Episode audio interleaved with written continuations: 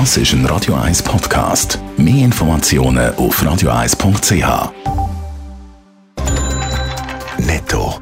Das Radio 1 Wirtschaftsmagazin für Konsumentinnen und Konsumenten wird Ihnen präsentiert von Blaser Greinicher. Wir beraten und unterstützen Sie bei der Bewertung und dem Verkauf von Ihrer Liegenschaft.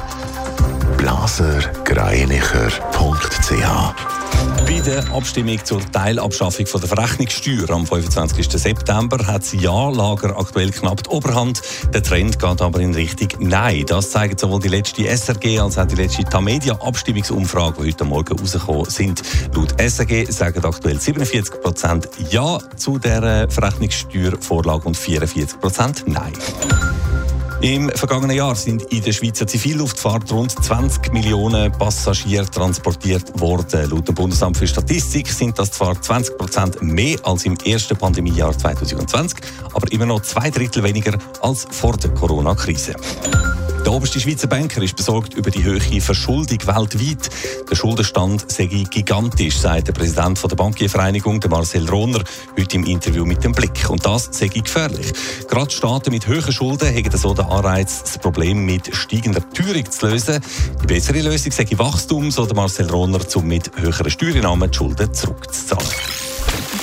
Der IT-Fachkräftemangel zeigt konkrete Folgen. Gestern hat die Schweizerische Post mitteilt, dass sie einen neuen IT-Entwicklungsstandort mit 120 Angestellten nicht hier in der Schweiz eröffnet, sondern in Portugal. Die nötigen Fachkräfte können in der Schweiz nämlich gar nicht mehr rekrutieren, Hannes Dickelmann. Ja, und vor allem die Begründung lässt natürlich aufhorchen, fast noch mehr als der Schritt selber. Thomas Flatt ist Präsident vom IT-Branchenverband ICT Schweiz und er sagt, er sei nicht wirklich überrascht von dieser Mitteilung. Also ich habe Verständnis für die Post.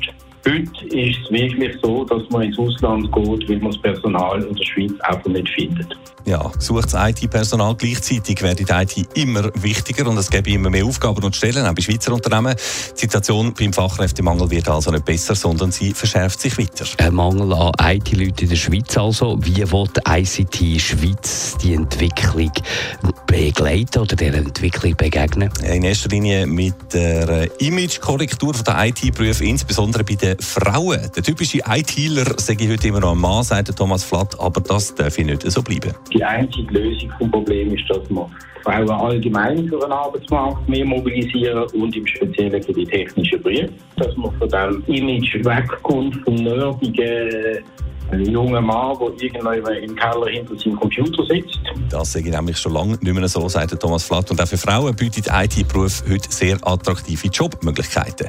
Kommen wir am Schluss nochmal zurück zum konkreten Aufhänger von der Post. Sie hat versichert, trotz dem neuen IT-Standort Portugal sollen keine IT-Stellen in der Schweiz abgebaut werden. Vielmehr will man da bei uns geplant in den kommenden acht Jahren rund 200 neue IT-Jobs schaffen, sofern man dann die Leute dafür findet.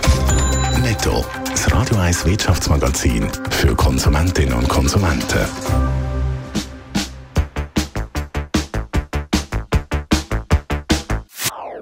Das ist ein Radio 1 Podcast. Mehr Informationen auf radio1.ch.